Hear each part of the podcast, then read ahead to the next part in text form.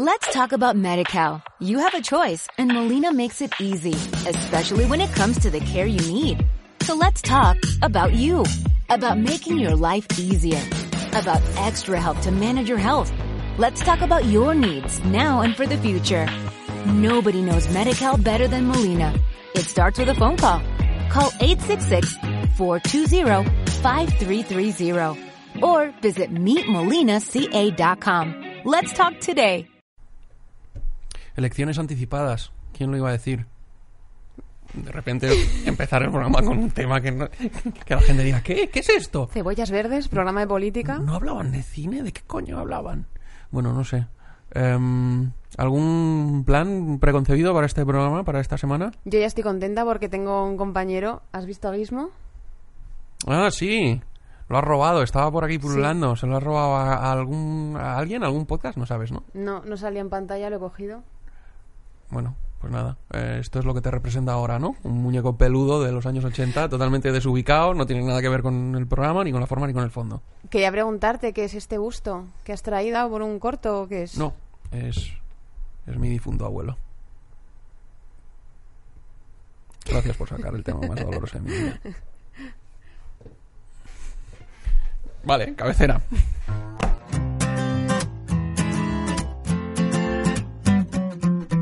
Hola, estamos en Cebollas Verdes, el programa donde hablamos mm, con gente interesante que nos cuenta cuál es su película favorita y a partir de ahí mm, hablamos un poco de todo, ¿no? No hay ningún no hay ningún tema preestablecido más que la diversión.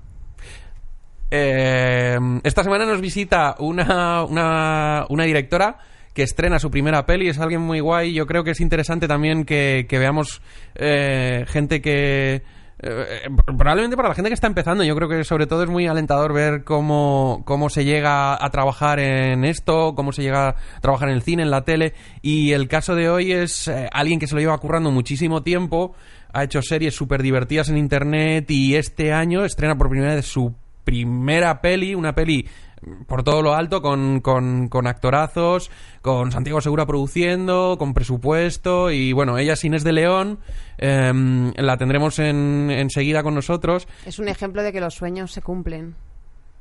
Aún no te he presentado. Perdón.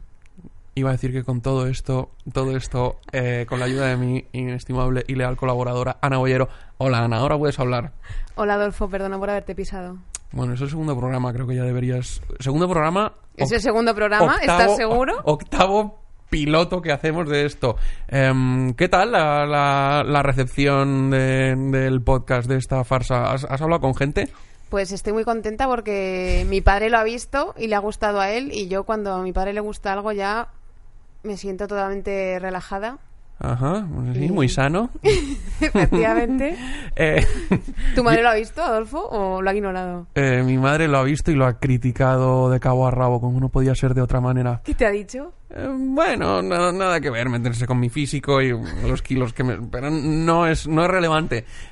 Hay, un, hay una cosa que me han dicho todo el mundo, un, un comentario generalizado que ha sido, deja hablar más a Ana. Vaya. He estado reflexionando, no voy a hacerlo. He pensado que es lo mejor, porque creo que tu aprendizaje aún no ha terminado. ¿Tienes miedo de que te haga sombra? No, bueno, pero. O sea, Mónica Carrillo, cuando empezó, cuando empezó en informativos, ¿no? Cuando empezó con Matías, estuvo tres años sin hablar. Solo se reía de los chistes de Matías. Creo que esa podría ser un poco un, Nuestra premisa. un referente. Ajá, bueno. ¿Quieres decir algo de lo que ha pasado estas semanas eh, con nuestra invitada de hoy? Es una, eh, un- una anécdota que nos humilla a los dos por igual, pero más a mí que a ti. Más a ti. Puedes cebarte si sí, quieres. básicamente es que este podcast que vamos a hacer es un poco una patraña, ¿no? vamos a repetir un Ajá. podcast que ya hemos hecho, que iba a ser nuestro piloto, iba a ser nuestro gran salto a la fama y que después de entrevistar a nuestra invitada durante una hora descubrimos que no se había grabado la entrevista y entonces vamos a repetirla. Y ella es tan maja que ha vuelto y la vamos a grabar otra vez. ella es tan maja y los demás también somos tan majos, ¿no? De Eh, No, bueno, yo creo que tú eres una colaboradora y si el barco se hunde, tú te hundes con él. Entonces, deja de echarme en cara que yo no le diese a grabar. Gracias. se está grabando esto ahora, ¿no? Bueno, solo hay una forma de averiguarlo.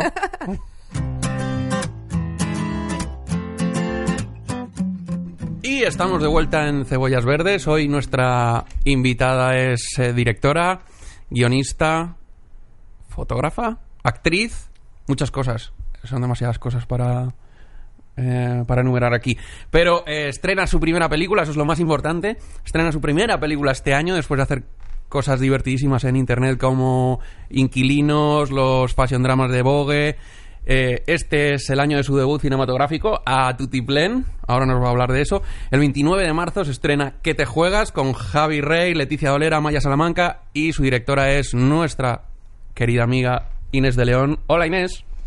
Hola, ¿qué tal? Encantada de volveros a ver. Eh, ¿Estás cansada? ¿De qué? Bueno, eh, encartas un poco sobre la mesa. No es la primera vez que vienes a Cebollas Verdes, aunque sea la primera vez que apareces. Es la primera vez que lo hago para, para alguien que no seamos nosotros. ¿Quieres tres. explicar lo que ha pasado? No tiene explicación que yo sepa.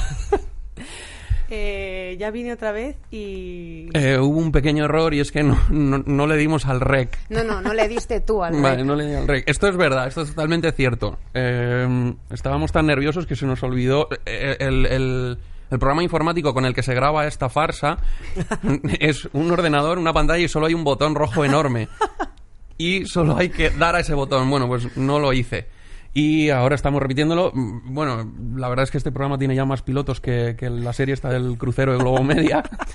Llevamos encerrados en este estudio tres meses sin salir. Pero gracias porque a pesar de nuestra cagada monumental has vuelto, Inés. Muchísimas gracias. Volveré mil veces. Estuvo muy divertido, la verdad. Estuvo Aunque no divertidísimo. Quedará no un creo que, no creo lo que quede ocurrió. tan bien. Es imposible que No, quede no. tan gracioso como... eh, Imposible. Yo en como este las- pretendo ser una borde insulsa. No, eso es imposible. Oh, peloteo. Sí, ya he venido. Bueno, estoy intentando remar a favor del invitado. Inés, ¿cuál es... Ya sabes de qué va este podcast, porque lo has hecho 15 veces. ¿Cuál es tu película favorita ever? Mi película favorita en el universo es Not To Be. Para- ¿Ser o no ser? Ser o no ser. Para mí es la, la obra perfecta, la comedia perfecta, mi inspiración. Ser o no ser de Ernest Lubitsch, Un tipillo, un, chaval. un señor que está empezando. Nos ha sorprendido tu elección porque pensábamos que ibas a ser más modernuki. Esperabais un Wes Anderson, ¿verdad? Sí. Esperabais una modernidad. No, es que de verdad que es que es una película que me fascina. La vi pequeñita, eh, de pequeñita quiero decir, no pequeñita la película. eh, mi madre es era una súper fanática del cine y me ponía películas todo el rato. Y cuando me la puso, los primeros dos segundos yo pensaba, blanco y negro, mamá, mucho confías en mí. Y a, a- eso, los primeros tres segundos, a los mm, cinco ya estaba enganchadísima. Porque la película tiene un ritmo y todo el rato son chistes, chistes, chistes que tienes que estar muy atento, son rápidos y, e, e inteligentes. ¿La viste en inglés cuando eras pequeña o Sí, estaba sí, doblada? no, madre loca, madre loca, en inglés.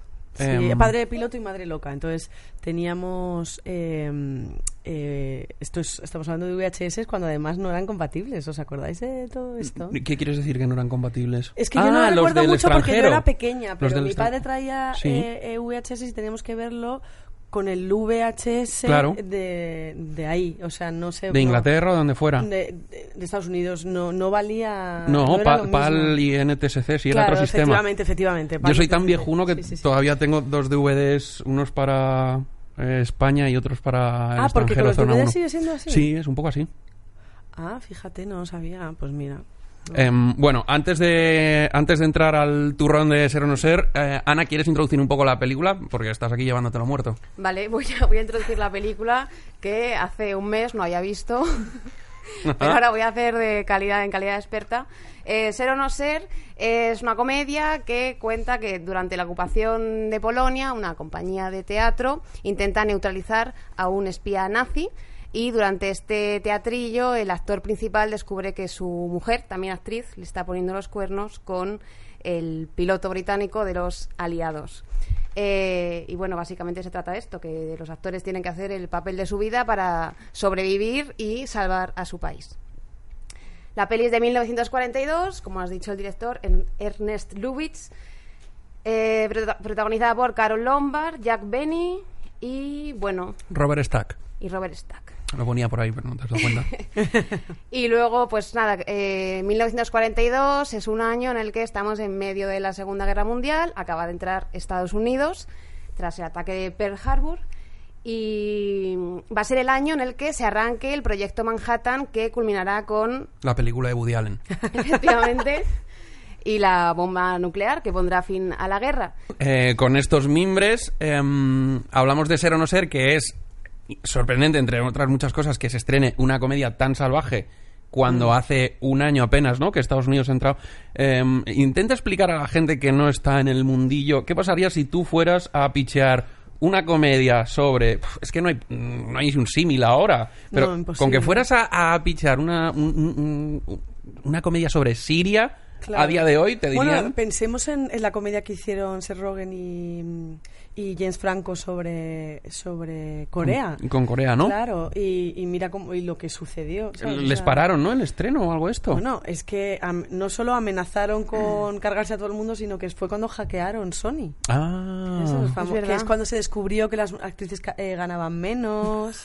Sí. O sea, que al final- Esto no lo habíamos dicho en el anterior podcast. O sea, eh, podcast. eh, ¿Qué es que hay muchas cosas de Yo las no que he hablar. aprendido todavía a decir podcast, os habéis dado cuenta, ¿no? No, pero lo dices de forma adorable. Podcast. Em, viendo luego la peli, re- repasándola para, para esto, es verdad que eh, tiene, un, tiene una serie de cosas que son requisitos indispensables para cualquier comedia y para cualquier comedia romántica. eh, Porque hay, es una comedia de muchas comedias. Hay sátira social, ¿no? Hay, hay comedia gamberra, eh, comedia del mundo del espectáculo, que es casi un subgénero. Hay comedia romántica, pero hay un, hay un requisito que es todo pasa muy rápido, Muy que rápido. es uno de tus estilos inconfundibles. es Y es tus- total absolutamente culpa de Tu Vierno Tu Vi. De verdad es que yo estoy obsesionada con Tu Vierno Tu Vi. O sea, que me encanta de verdad. O sea, me encanta el ritmo que tiene. Tú que la viste hace relativamente poco, ¿a que no te ha, no te ha parecido, oh, tengo que ver una película de 1942 en blanco y negro? ¿A que es rapidísima? Era eso lo que pensaba. De hecho, cuando la puse y los primeros 10, 15 minutos, flipé. Es que es chiste, chiste, chiste, chiste, chiste. Es que a mí me gustaría llegar a ese nivel porque son todos buenísimos también. O sea, Todos eh, los actores. Los actores son buenísimos y los chistes son Ah. buenísimos. O sea, todo es, o sea, es un nivel para mí, la excelencia es esa película. Y, y hay chistes verbales, ¿no? Mogollón de chistes de diálogos, mogollón de chistes de acting. Eh, bueno, To- muchísimos. Es que Jack Benny es uno es de los es grandes que- cómicos. Solo pone una cara y es- ya te estás riendo. Solo, pone- solo parpadea y ya quieres morirte. Es que, y además el personaje es maravilloso. Y, y tiene unos one-liners increíbles. Es que no sé si al final vamos a poner esta vez un trocito o no. Bueno, tú O y por- luego ya pondremos. Eh, porque voy a decir la frase más gamberra que también la dije la otra vez, que es que a mí me fascina y es mi frase eh, favorita de la comedia eh, ever, que es que, bueno, eh, mm, el- uno de los protagonistas se tiene que hacer pasar por, por agente de la Gestapo. Entonces se reúne con un oficial eh, alemán y, y está haciéndose chistecillos y le dice, ay, le llamamos, eh, ay, es que nunca me acuerdo cómo se llama el oficial alemán. Reinhardt, ¿o ¿no? Algo Bueno, así. pues le llamamos Campo de eh, concentración. campo de concentración. No, bueno, Concentration Camp eh, Reinhardt. Sí. Y entonces el otro contesta: Bueno, nosotros hacemos el- la concentración y los polacos hacen el camping. O sea, es que. Y es ahí que- la peña por el es suelo que de me la risa. parece, no, y además, Sí. imagínate en 1940. Ahora sería imposible hacer un chiste así.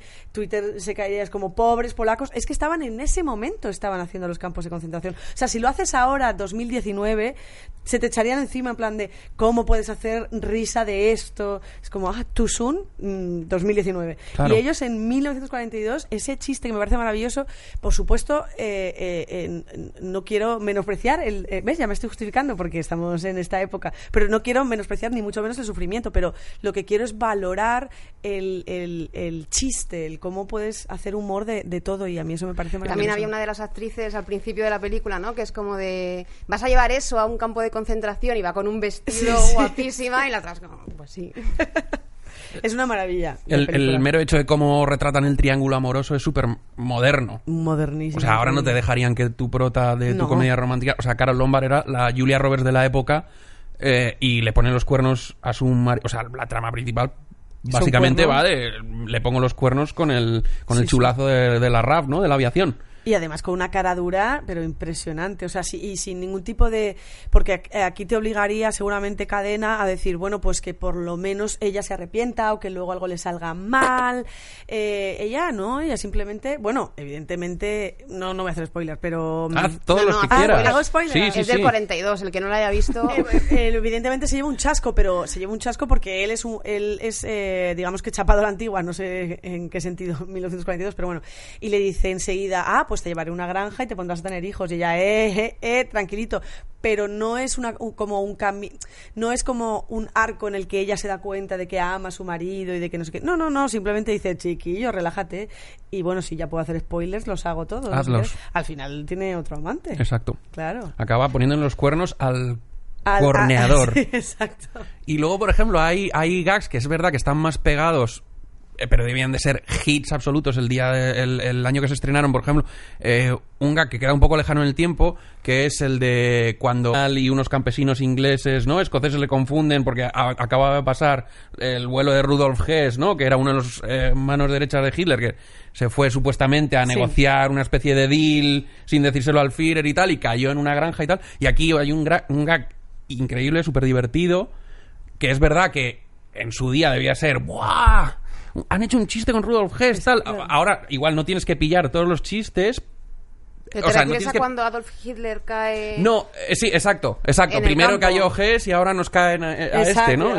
Yo creo que la escena funciona igualmente, aunque, aunque, ¿no? Sí, sí, sí, sí. O sea, es claro, es- eso es muy específico también. Pero luego hay uno buenísimo que es cuando eh, otro de los protagonistas está disfrazado de Hitler, que por cierto se parece muchísimo al Sí. papel de su vida.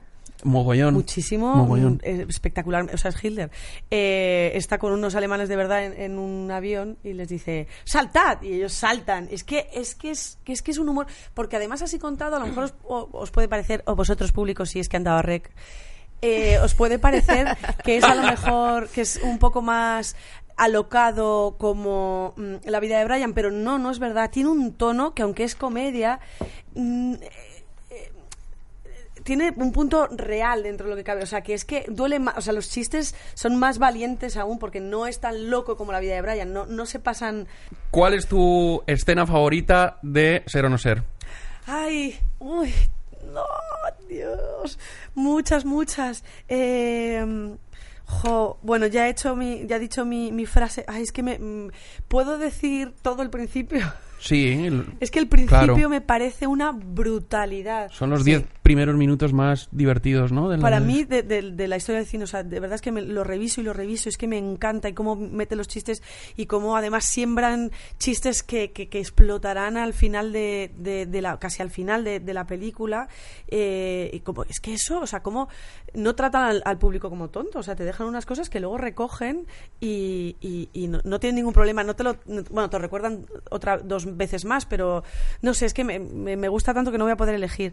Eh, a ver, a ver. Eh, bueno, em. me gusta muchísimo lo que es el, la gracia de la película por excelencia, que es cuando eh, recita, el actor recita To Be or Not To Be, El es el momento en el que su mujer aprovecha ese monólogo para que su amante vaya y, y, pues se vean Sí. entre bambalinas. Y entonces eh, eh, este es un gran momento de mm, shakespeariano y cuando el actor dice To be or not to be, el- en medio de la sala de teatro el, el amante se levanta y empieza a irse y entonces él se vuelve loco y va recitando cada vez más alto y es un chiste recurrente que me encanta y además le ponen frases como dice, o sea, hay un momento que él se siente mejor cuando dice, ah, Ah, por eso se iba de mi monólogo cuando descubre que es su Claro, amante. claro, porque a él lo que le jode es que le consideren mal actor, no que le estén poniendo los Es cuernos. que está maravillosamente escrita, me encanta, me encanta esta película.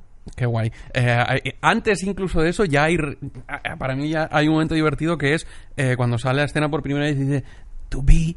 Y el, apu- y Ah, el- y el apuntador le dice. Or not to be. La, la frase más famosa de la sí, literatura sí, sí, universal.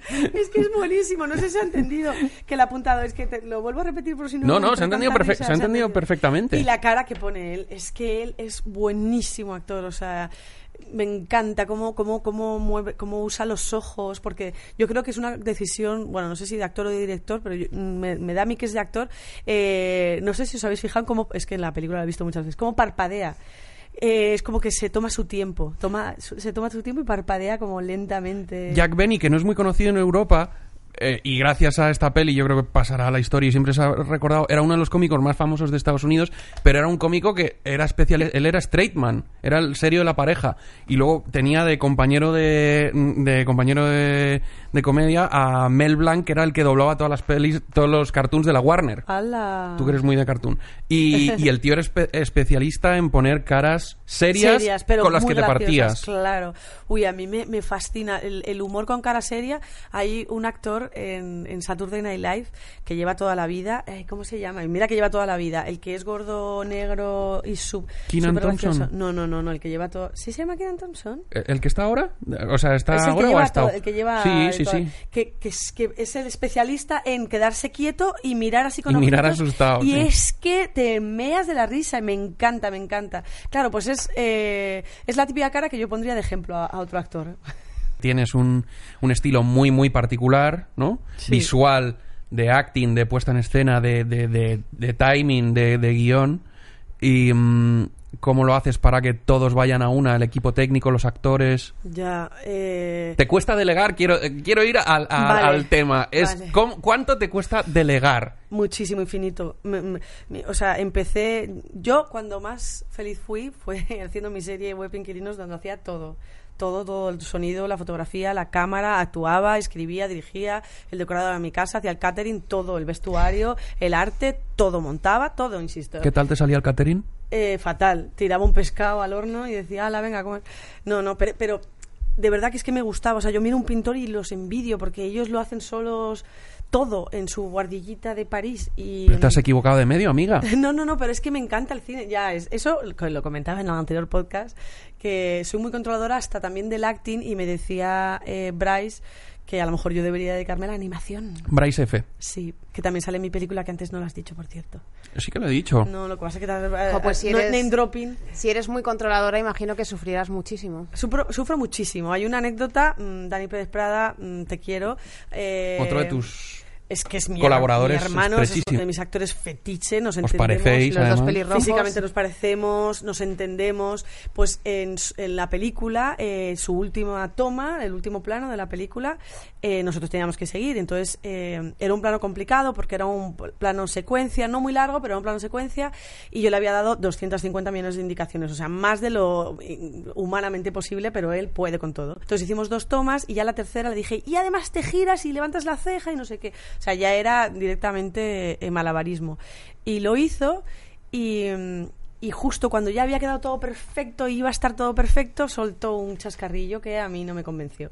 Entonces corté y, y tuve que darla por buena porque había que ir- ya íbamos retrasados, ya había que irse a la siguiente secuencia y me jodió infinito. Entonces eh, me quedé en el combo así, rabiosa, apretando el puño y mordiéndolo con los dientes y llorando, porque soy una histérica loca. Mientras uno de mis mejores amigos terminaba eh, su, su última sesión en la película de su mejor una de sus mejores amigas. Entonces la ayudante de dirección, Sara Mazquiarán, que es una maravilla de mujer, dijo, bueno, ha terminado Dani Pérez Prada, un aplauso. Y todo el mundo le aplaudía, Ramo iba a felicitarle. Y yo mientras tanto en el combo llorando diciendo, ahora podía estar haciendo tanto mejos de puta. No, tenéis que aplaudirle. ¿A quién le importa? Un aplauso, pensaba yo. Así soy yo, sí. Eh, Soy, pe- soy pero, lo eh, peor, pe- soy lo peor. Y Dani siempre me lo echa en cara, en plan de, mm, no fui a aplaudirle. Y dije, bueno, o pasamos, así, ¿eh? O pasamos a la siguiente secuencia, o repito, toma. Pero si luego las morcillas de los actores es lo que más risa hace a No la soy muy fan gente. de las morcillas.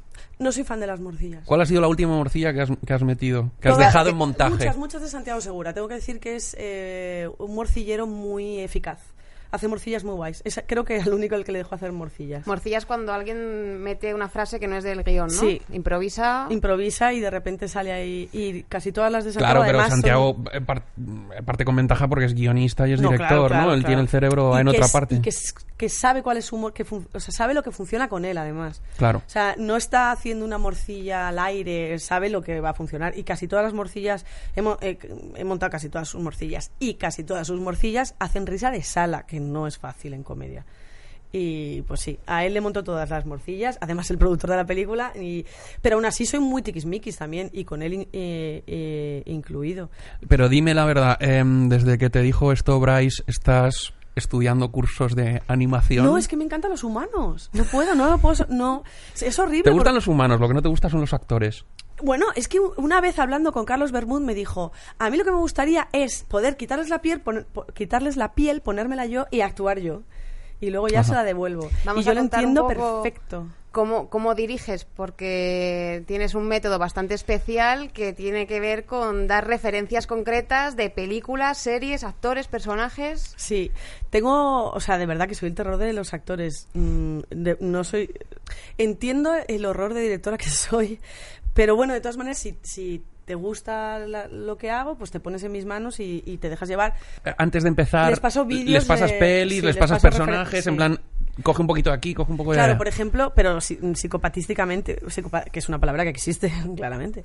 Eh, a, por ejemplo, a Javier Rey, a referencias en plan de para esta secuencia, mírate mm, este capítulo de Los Simpson, porque esto es muy Homer Simpson. O aquí ponme una cara, mira, como esta de Chandler, y le mandaba el capítulo específico con ¿Y el eso no les molesta? ¿Seguro? ¿Seguro? Yo no lo sé si les molesta o no. Seguramente, llámales a ellos. Pero, pero así es. O sea, es que yo lo tengo muy claro en mi cabeza. También, también ven que lo tengo tan claro y que luego funciona que dicen, bueno, pues le, le voy a hacer caso. O sea, es que si Claro, tienes este nivel juega- de locura y encima luego la cosa no funciona... Porque yo, cuando yo era directora de fotografía, yo he trabajado con, con también directores a lo mejor muy puntillosos, pero que, que, que- que luego la no tenía ni pies ni cabeza el resultado. ¿Sabes? Yo es que realmente al- luego todo es muy homogéneo. O sea, todo el mundo está en el mismo tono, o sea, te dejas llevar porque si no vas a despuntar. O sea, todo, todo está muy medido.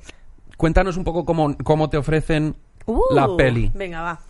Eh, es tu primera peli, Es mi ¿no? primera película, pero es una película de encargo. Cuéntanos cómo te encargan esto. Eh, Movistar tenían un proyecto ya que estaba pululando, de una idea de Astrid Gil Casares, estaba ahí por ahí pululante, y querían que lo dirigiese una directora de comedia. Y, y entonces, pues, eh, como la productora de Santiago Segura, Santiago Segura me, me propuso a mí de directora de Primera comedia. opción. No, segunda opción, pero no quería decir esto. no pero por mí, a mí no me pero ¿cómo te enteraste? ¿Cómo te enteraste que era segunda opción? No, porque a mí me lo dijeron. María Ripoll est- estaba Ah, lesionada o qué? No, no, lo, he dicho, Era lo he dicho, Ma- ¿era eso, María era Ripoll? Era María Ripoll, sí, sí, sí. Vale, que María es divina. No, es que, ¿sabes lo que pasa? Que se alargó mucho el proyecto. A mí me lo ofrecieron en diciembre de 2016 y acabé rodando en diciembre de 2017. Eh, Y de hecho tenía otro nombre, ¿no? La película era Ajedrez para tres. Ajedrez para tres, sí, sí, era un título, es que a mí no me, me parecía como del libro que te tenías que leer en el verano. Sí. Como de pequeño, no. De barco por. Sí, además ajedrez, ya me, me imaginaba como ya en todas las entrevistas hablando de ajedrez, los actores, ¿sabes? En plan de, Javier Rey, tú juegas mucho al ajedrez y el público dice, esta peli no la veo. Eh, entonces yo insistí mucho, mucho, mucho, mucho para que el, para que el título no fuese ajedrez para tres. De hecho, el título que, que te juegas, que se le ocurrió a Eloy Azorín, en- hice como un, una reunión de sabios de todos mis amigos, a que me gusta mucho, pero no sé si me termina de convencer por los las interrogaciones. El mundo de interrogación no, no me termina de, de convencer. Bueno, entonces te llaman, Perdón, te dicen, no pasa nada. Eh, eh, me, me llaman. Te estoy, te estoy dirigiendo como diriges fantástico. tú a los actores. eh, eh, me llama Santiago Segura y me dice, además yo justo había quedado con Dani Pérez Prada para tomar algo. Y yo iba en el bicimat y de repente en un semáforo miro y digo, "Uh, Santiago Segura, un momento. He puesto voz de Santiago Segura y yo, Sí, hombre, sí, sí. hombre, amiguete, Santiago. Muy bien. Yo soy una directora de categoría, me llaman productores de los buenos. Seguro Eh, que le encanta que limites.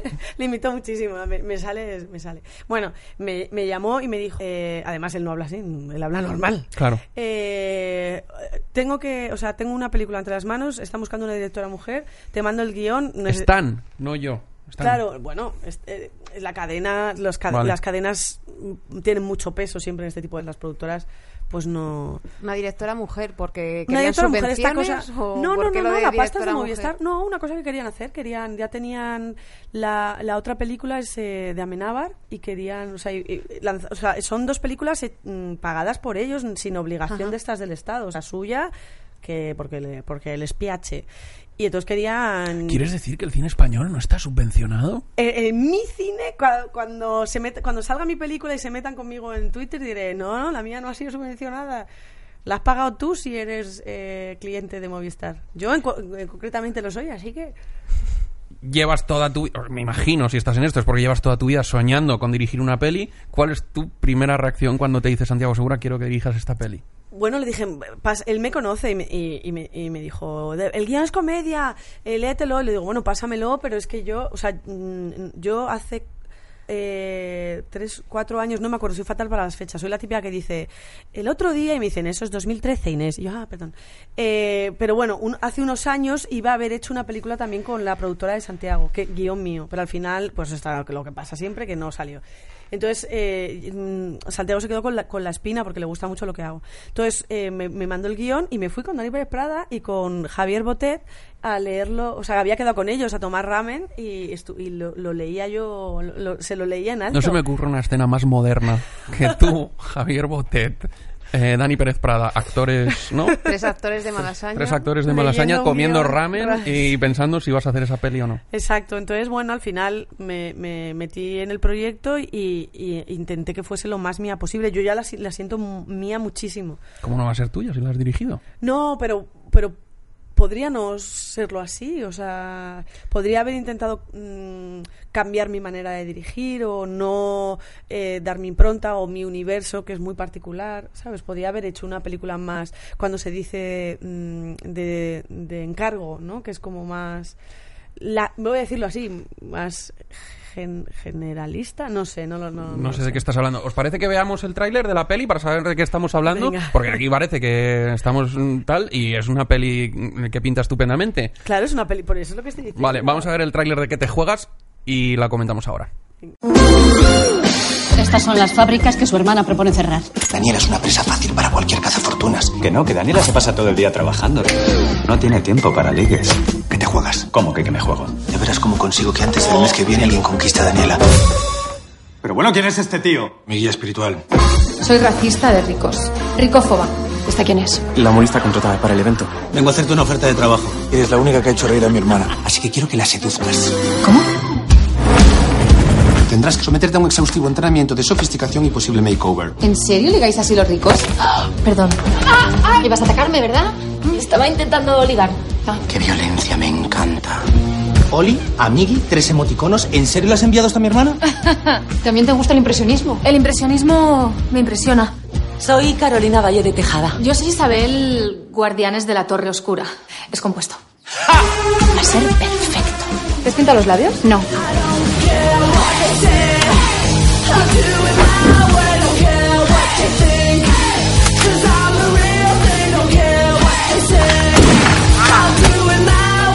Esto tenía que haber quedado mucho más dramático. ¿Eres de los que no para de escuchar música de los 90? ¿Qué es eso? Estoy escuchando un anuncio de Spotify. ¿Que el señorito tiene Spotify Premium? Señorito tiene acciones de Spotify, ¿vale? Lo que más me mola del tráiler es que si yo cuando, o sea, si lo hubiera visto sin saber que tú eras la directora, reconozco perfectamente que, que es tuyo. Porque por una, bueno, aparte por el acting que tienen los actores, eh, Amaya Salamanca me podría haber sido una de las inquilinas de tu webserie Total. Inquilinos, Total. eh, que además tienes como una especie de obsesión con el perfil de mujer guapa, seca y fumadora. Es, tengo una obsesión, pero de verdad, no sé por qué, no sé de dónde me viene. Bueno, o sea, sé de dónde me viene, que como las femme fatal clásicas, pero tengo obsesión y creo que es porque es todo lo contrario a mí.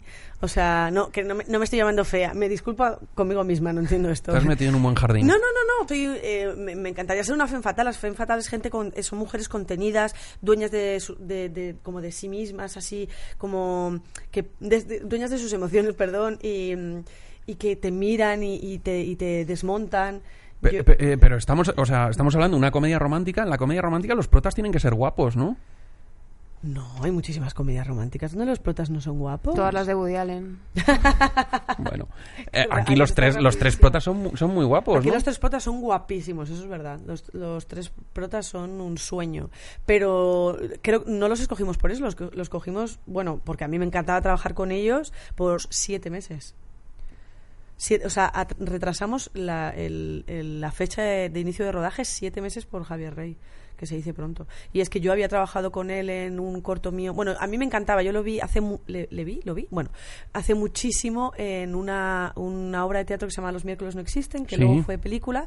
eh, y él era. eh, hacía el. eh, que luego hizo en la película. que- bueno, da igual. ¿Gorkacha? Sí, creo que es ese. Eh, os- eh, entonces me, me dije, perdón, este actor es buenísimo. Y le, se- le seguí la pista desde entonces. Entonces hice un corto con él para Vogue y fue maravilloso. Es que, es que, es que es un, de verdad, ah, ah, le pido cosas muy complicadas, o sea, que no son complicadas a lo mejor de hacer para él, pero que son complicadas para un actor de decir, en serio tengo que... Y ahora me gira- giras y hablas como Chandler en esta película y luego te vas corriendo como si fueses... Cosas muy mecánicas que- Homer Simpson y no sé qué. Y, y me, me fascina, de hecho, en, el, en ese corto hay una frase específica que yo lloré cuando la estaba montando, porque soy una llorica, como ya habéis comprobado, eh, porque es exactamente como yo me imaginaba y me hizo muy feliz. ¿Y Amaya Salamanca qué tal? Amaya- Otra, otra- Bueno, es que claro, Amaya y yo mm, trabajamos desde hace muchísimo. Yo eh, la lié para que saliese en mi webserie cuando nadie hace webserie. Bueno, tú- el, eh, a ver, Adolfo, salía el, el de Tú antes molabas, era como la super serie que... Bueno, perdona, Salía, no, la escribió. Claro, sí, perdón. La la todo el rato, es que yo era súper fan de esa serie. Además salía siempre comía, comiendo cosas... Eh, helado, raras, sí, ahora sí. soy diabético, pero valió la pena. Fui un adelantado. Eras un adelantado y esa serie era lo más. ¿Qué dices? No Yo era sabía. ultra fan. Ay, qué maravilla, qué Pero ilusión. ultrafan. U- Bueno, no, no diré más. La, la web de inquilinos era el, la- está situada como la de tú antes volabas. No Era como, jodas. sí, sí, quiero que como esta. Sí, va, sí, qué sí, guay. qué bonito. No, no, no, nunca me hubieras imaginado que Ultra, ultra fan, ultra eh, fan. para, para gustarte tanto mi interpretación, luego el cameo se lo has dado a Cristóbal Garrido, que es, el guionista. es que Cristóbal, perdón, tienes razón, uno, tienes razón, te tengo que dar un cameo. Tengo un proyecto que todavía en el anterior podcast no pude todavía no contar existe. y en este tampoco puedo Ajá. contarlo, pero te voy a dar un cameo, ¿qué te parece? Bueno, Queda eh, sellado, si habéis dado al rec, queda sellado. Lo que, lo que ¿Queréis sé que cuando lo levante a ver si está grabando esto? No, no, no, que nadie se mueva. Mi, mi psicólogo me ha prohibido, dice que tengo que exponerme a este tipo de situaciones.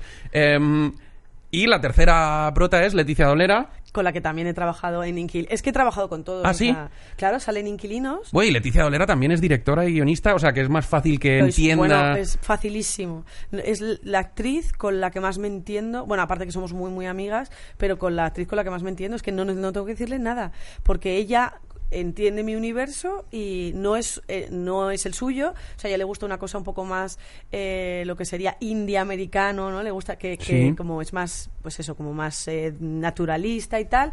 Eh, no es lo que me gusta a mí pero ella lo sabe y entonces es que tenía que dirigir. Yo era como, ay, la primera secuencia es con Leti, ay, qué bien. Así puedo estar eh, un poquito menos alerta, un café menos que me voy a tomar. Em, ¿Cómo viviste la Fer Dolera? Sí, El hacer dolera te refieres a toda la polémica, ¿no? De- la polémica de, su O sea, yo- serie y su claro, prota y el cambio de prota. Ya, yo lo viví muy, muy, muy de cerca porque es muy amiga mía. Y, o sea, a mí me ha llamado llorando muchas veces y la han la veis. La veis, eh, gente de Twitter.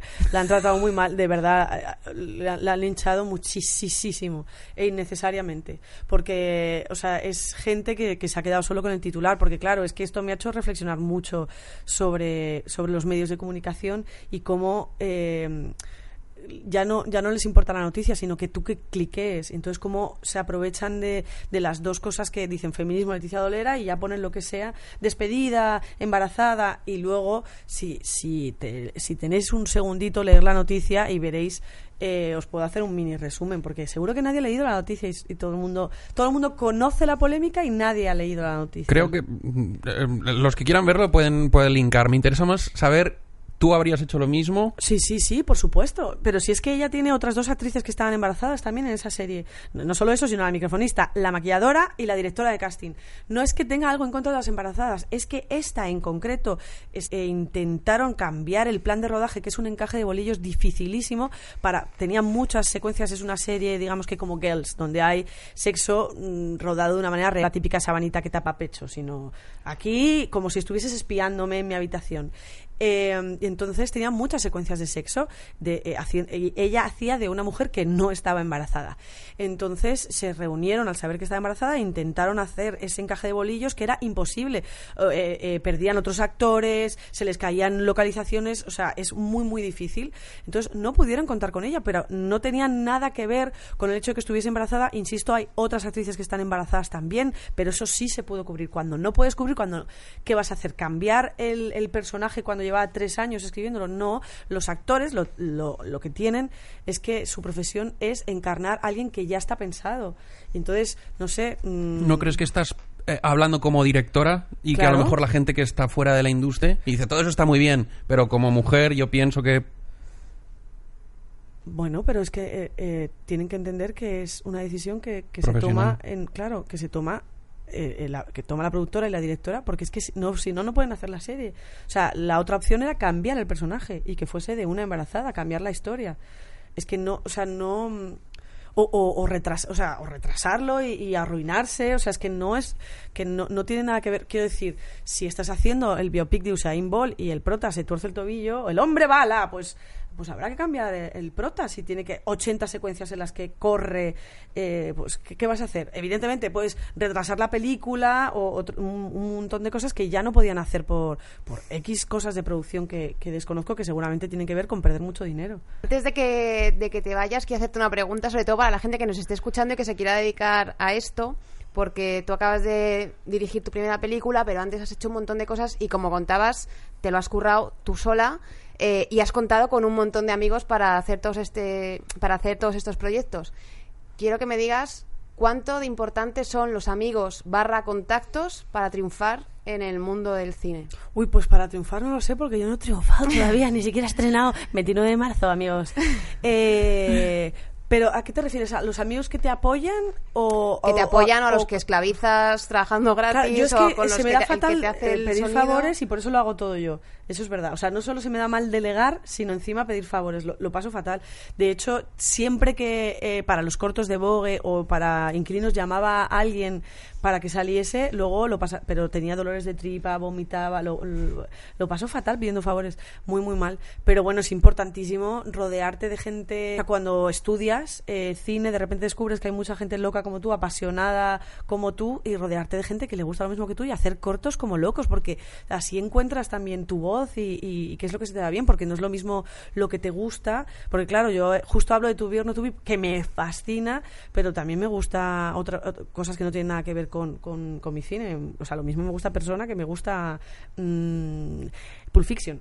Pero luego una cosa es lo que te gusta y otra cosa es lo que de repente te nace a ti. Entonces, cuantos más cortos hagas o más vídeos o más mm, vídeos de Instagram... Eh, Pero quiero decir, ¿ha habido, por ejemplo, algún punto en el que veas gente que quiere dedicarse a esto y que están como enredados en mil cortos, eh, trabajando gratis o haciendo favores y que no terminan de avanzaros porque a ti sí te ha ido bien, pero imagino que habrá mucha gente que ha tenido que que desistir porque están todo el rato enredados en claro, no, proyectos. No, o sea, yo creo que los cortos valen para, para realizarte tú eh, artísticamente y encontrar tu, tu, tu, voz artística. O sea, y además hoy en día que hay, mm, te, lo puedes hacer con la cámara del móvil, pero luego hay que profesional, o sea, trabajar profesionalmente lo antes posible, aunque sea de meritorio. O sea, yo, por ejemplo, en, con mi mini productora con la que hacemos los cortos de Vogue, yo me escribe muchísima gente que está empezando y yo he tenido muchos, muchos muchos becarios, o sea, a ver, siete eh, que además luego han, han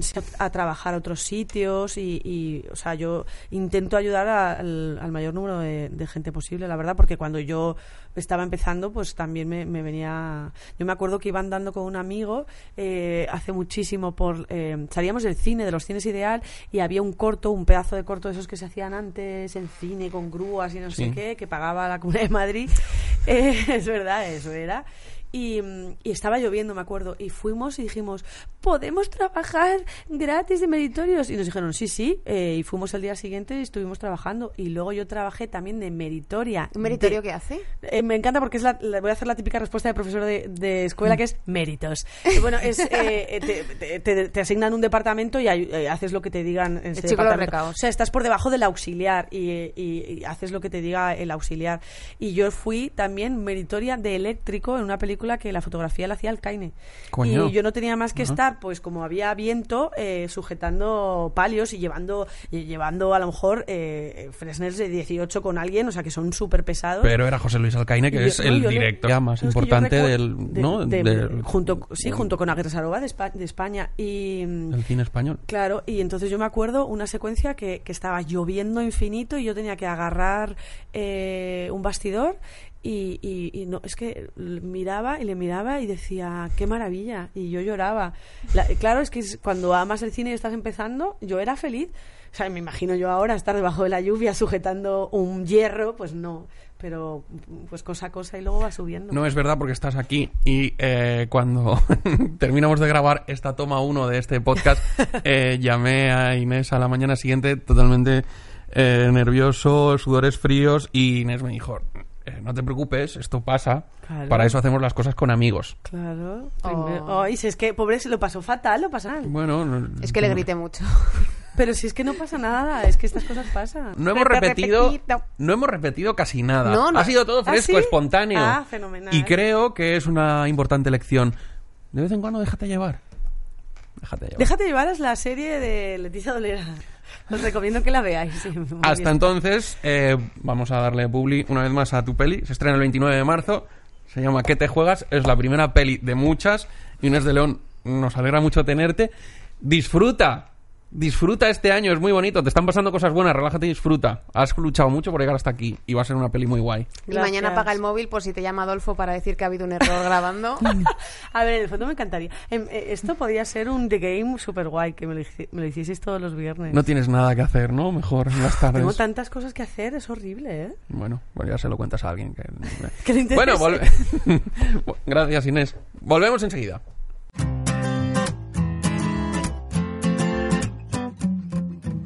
Em, esta semana hay sección. Pues sí, y trata sobre la nostalgia. ¿Cómo se llama? Un momento. ¿Cómo se llama eh, esta semana la sección? El chocolate del loro Returns. Bien, perfecto. Me gusta porque le dedicas eh, menos que cero a la sección durante la semana. Y dije, Eh, no te agobies, piénsalo a tu ritmo, no quiero que te agobies. Eh, y te lo has mm, tomado al pie Vamos de a la hablar de algo que no ha hablado nadie de nuestra generación nunca, que es Disney. Porque, Ajá. bueno, no sé si estarás al tanto de trailers de películas infantiles, pero este año viene mogollón de remakes de clásicos Disney. Que este año sabes que van a hacer remake de. O sea, van- se van a estrenar el remake del Rey León, Sí, de Aladdin, de Dumbo. Sí, Pues, horribles, bueno, ¿no? Bueno, no los he visto, no quiero opinar. Yo es que soy muy fan de los dibujos animados y me parece que la expresividad que tiene un elefante de dibujos llorando no la tiene un elefante generado por ordenador. A un elefante volar. ¿Te gusta Dumbo? sí, sí, sí, me, Me mola. flipa Dumbo. Eh, bueno, pues nada, básicamente lo que quería era hablar de la infancia, porque me he dado cuenta preparando la sección que solamente puedo pensar en películas de la infancia, lo cual habla poco de mi desarrollo personal. No. Pero nada, quería saber, ¿tú qué opinas? O sea, ¿cuál era tu película favorita de Disney? Porque se puede conocer a alguien sabiendo qué relación Ah. tenía con... Em, a ver, yo era muy fan, me vi todas las pelis de Disney, pero, y esto eh, va a sonar un poco, es totalmente cierto, em, en casa teníamos Beta, Bet- Betamax, Beta- no teníamos VHS, teníamos Beta en el videoclub. Y eh, en el videoclub del barrio casi no habían películas eh, eh, beta. O sea, pero ya se había pasado, había quedado obsoleto y tal. Esto, es un problema muy largo para decir que yo lo que veía era las únicas betas que había disponibles en el videoclub de mi barrio eran pelis Disney. Pero pelis Disney no de dibujos, de acción real. Entonces yo de pequeño me tragué todas las de Herbie, eh, todas las de Dick Van Dyke, las de Carras siendo de eh, empollón enrollado y tal. En plan, mi cerebro es un ordenador. Todas esas, todas esas son las pelis Tú de a. Boston y yo, yo a Tú- tú California. a Boston y yo a California. Eh, todas las de... La bruja esa, no sé qué. La bruja novata, el profesor este, el Fluber, que lo hicieron un remake. eh, es- esa era una peli de Disney de- del año de la patata. Y, y lo que menos vi, obviamente vi Dumbo, todas estas, pero las que veía eran La pelis, purria, de, la pelis de de Disney de los 60, que era cuando Disney Animación eh, estaba en el, en el retrete, intentaron relanzar el estudio con pelis de acción real. Pen- Pensaron que aquello había, que ahí había pastel. Y luego ya con mi hermana pequeña sí que vi Aladdin y todas estas. El Rey León, todas estas me gustaban, estaban bien. Yo creo que, no sé, mi favorita igual, no sé, Aladdin, pero tampoco... Eh, ¿Por qué? ¿Cuál es la tuya? Tenías claramente La Sirenita.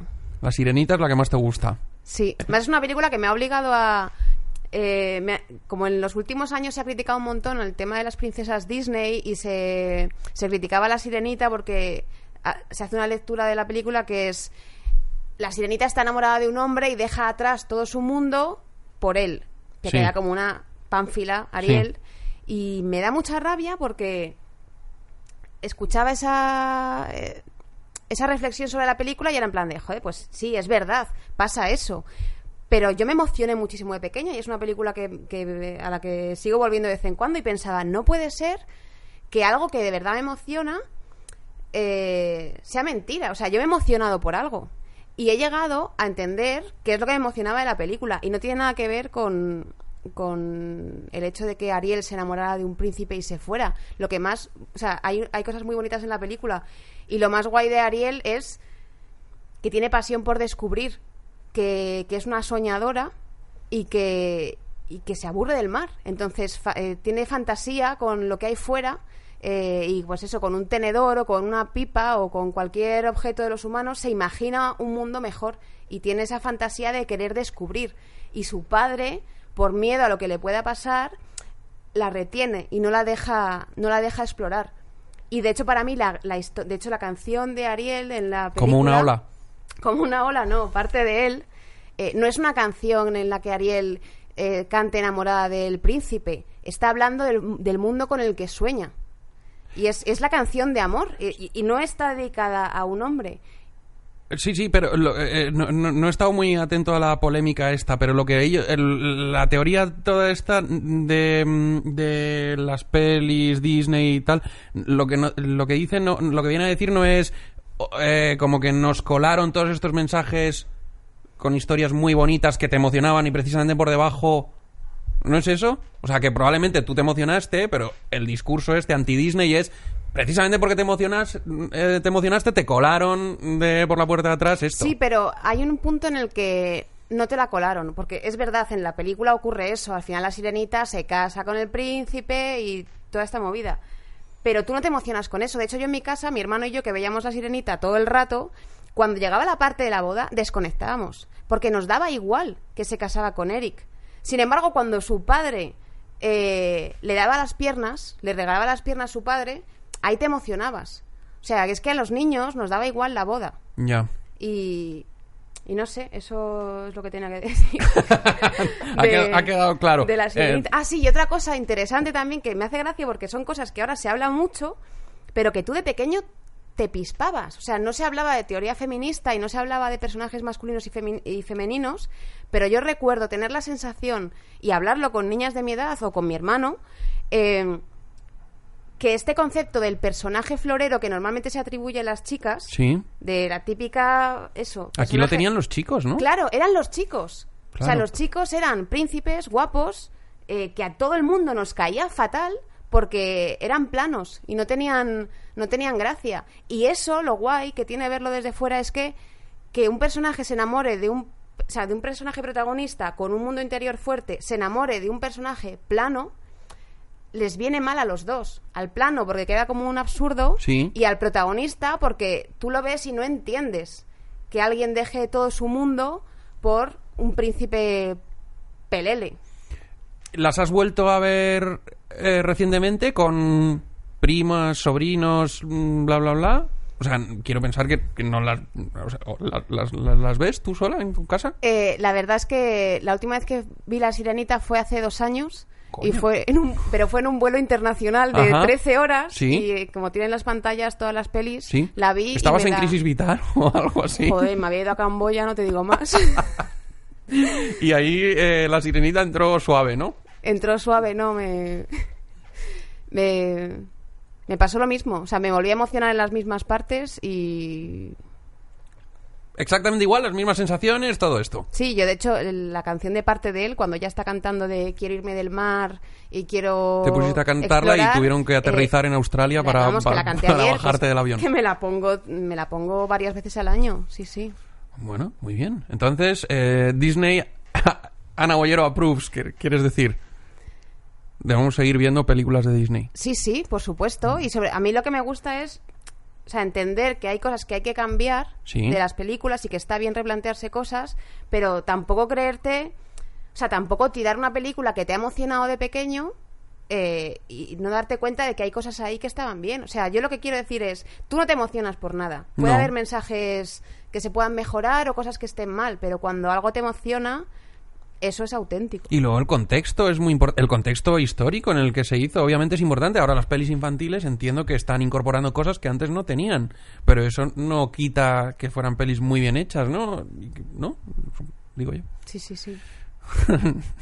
Bueno, muy bien. Em, pues eh, creo que el, el estudio Disney puede dormir tranquilo esta noche porque les hemos ayudado. Les hemos hecho 10 horas de 10, 10 minutos de public reportaje. Ya, jo, pues voy a decir una cosa que vamos a cortar seguramente, pero me da igual, pero te lo voy a contar, porque Cuéntame. me hace ilusión.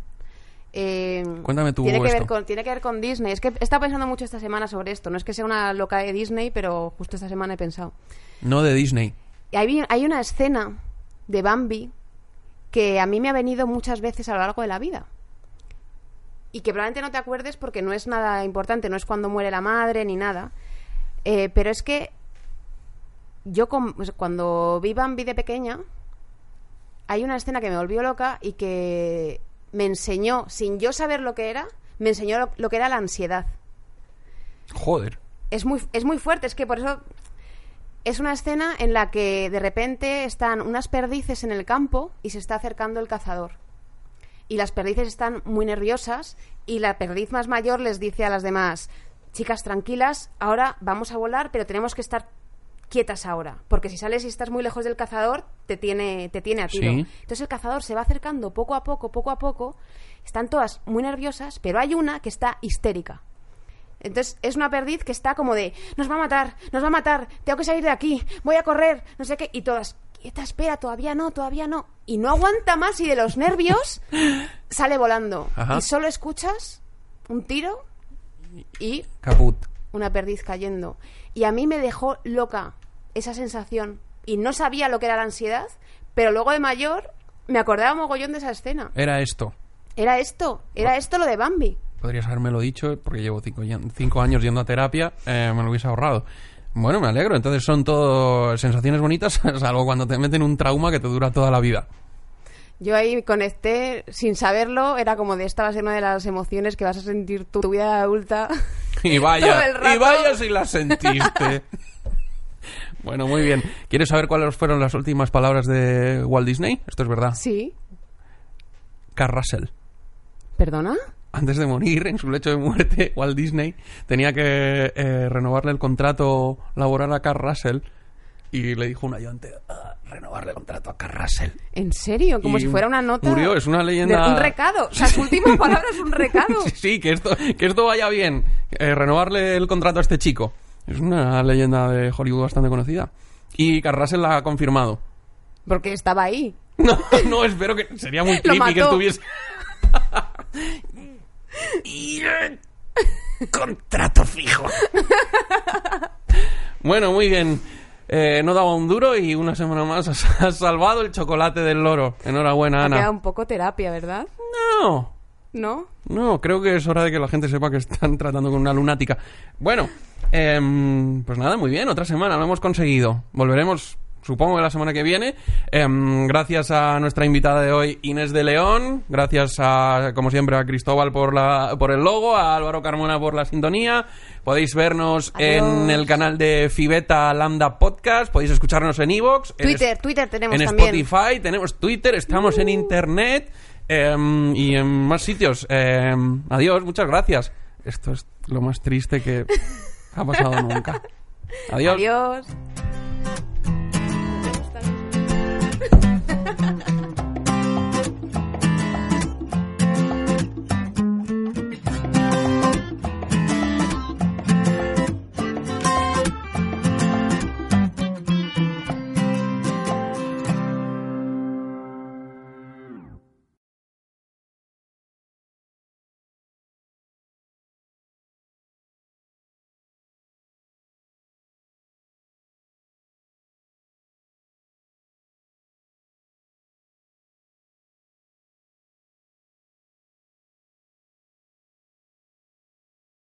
Let's talk about MediCal. You have a choice and Molina makes it easy, especially when it comes to the care you need.